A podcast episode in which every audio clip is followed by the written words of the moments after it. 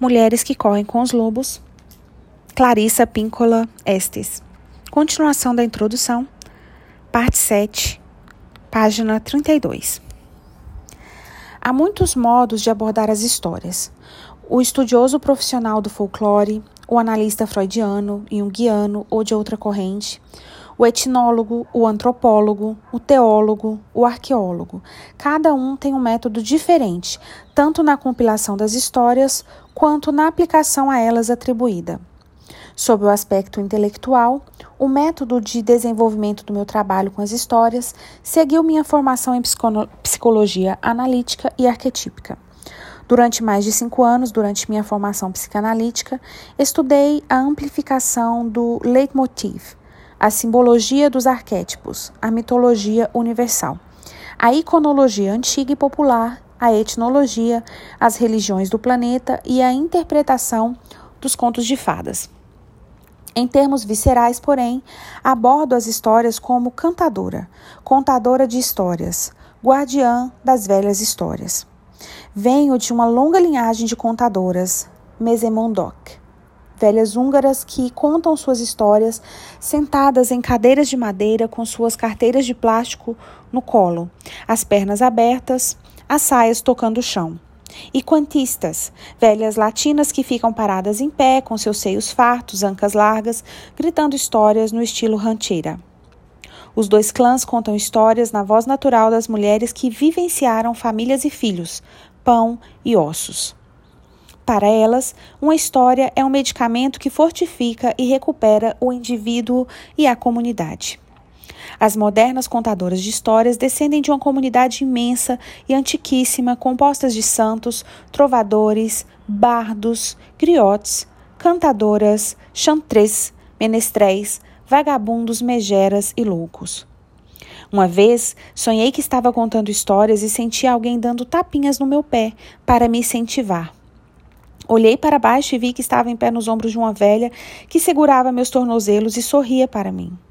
Não, não, disse-lhe eu. Venha subir nos meus ombros, já que a senhora é velha e eu sou nova. Nada disso, insistiu ela. É assim que deve ser. Percebi que ela também estava em pé nos ombros de uma mulher ainda mais velha do que ela, que estava nos ombros de uma mulher usando manto que estava nos ombros de outra criatura que estava nos ombros. Acreditei no que disse a velha do sonho, a respeito de como as coisas devem ser. A energia para contar histórias vem daquelas que já se foram. Contar ou ouvir histórias deriva sua energia de uma altíssima coluna de seres humanos interligados através do tempo e do espaço. Sofisticadamente, trajados com farrapos mantos ou com a nudez da sua época, e repletos a ponto de transbordarem de vida ainda sendo vivida. Se existe uma única fonte das histórias e um espírito das histórias, ela está nessa longa corrente de seres humanos. As histórias são muito mais antigas do que a arte e a psicologia e serão sempre as mais velhas nessa comparação, não importa quanto tempo passe.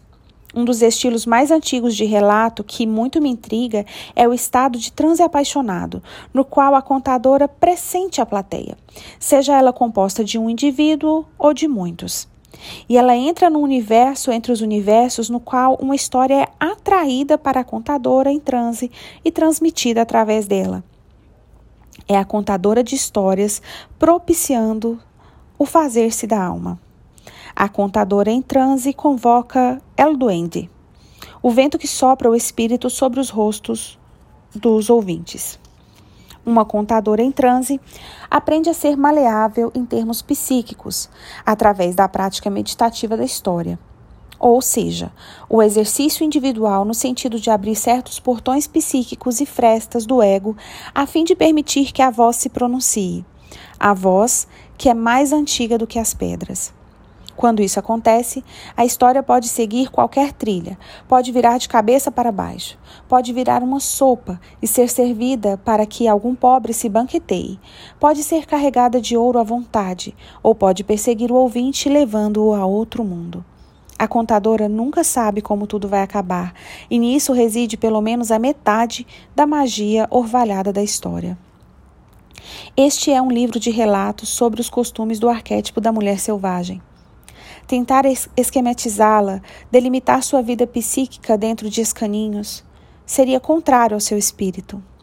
Conhecê-la é um processo permanente, um processo que dura a vida inteira, e é por isso que essa obra é um trabalho permanente, perpétuo. Assim, seguem-se algumas histórias a serem usadas como vitaminas para a alma, algumas observações, alguns fragmentos de mapas, pedacinhos de resina de pinheiro para guardar penas em árvores como sinalização do caminho e algum mato rasteiro amassado guiando o trajeto de volta a El Mundo Subterrâneo, nosso lar psíquico. As histórias conferem movimento à nossa vida interior, e isso tem importância especial nos casos em que a vida interior está assustada, presa ou encurralada. As histórias lubrificam as engrenagens, fazem correr a adrenalina, mostram-nos a saída.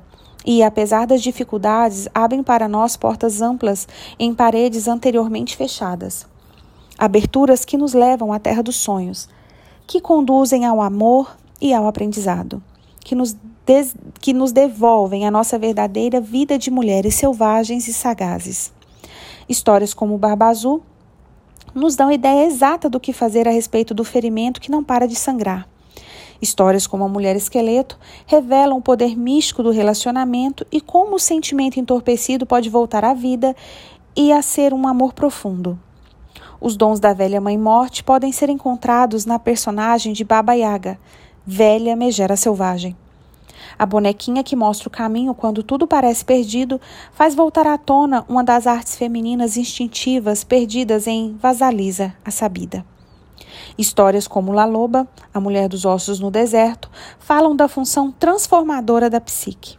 A donzela sem mãos recupera os estágios perdidos dos antigos ritos de iniciação das mulheres selvagens de tempos antigos, fornecendo assim orientações duradouras e atemporais para todos os anos de vida da mulher. É nosso encontro com a mulher selvagem que nos leva a não limitar nossa conversa aos seres humanos, nossos momentos mais esplêndidos aos salões de dança, nossos ouvidos apenas à música produzida por instrumentos feitos pelo homem, nossos olhos à beleza ensinada, nossos corpos às sensações aprovadas, nossas mentes àquilo a respeito do que todas já estão de acordo. Essas histórias apresentam o insight penetrante, a chama da vida apaixonada, o fôlego para dizer o que sabemos, a coragem de suportar o que vemos sem afastar os olhos, o perfume da alma selvagem. Este é um livro de mulheres apresentadas como marcos ao longo do caminho.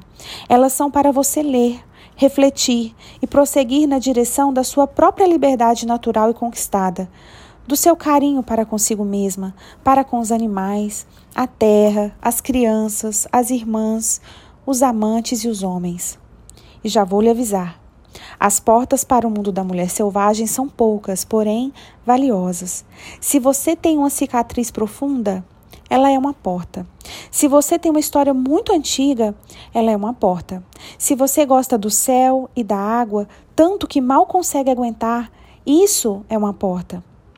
Se você anseia por uma vida mais profunda, mais plena, por uma vida sã, isso é uma porta.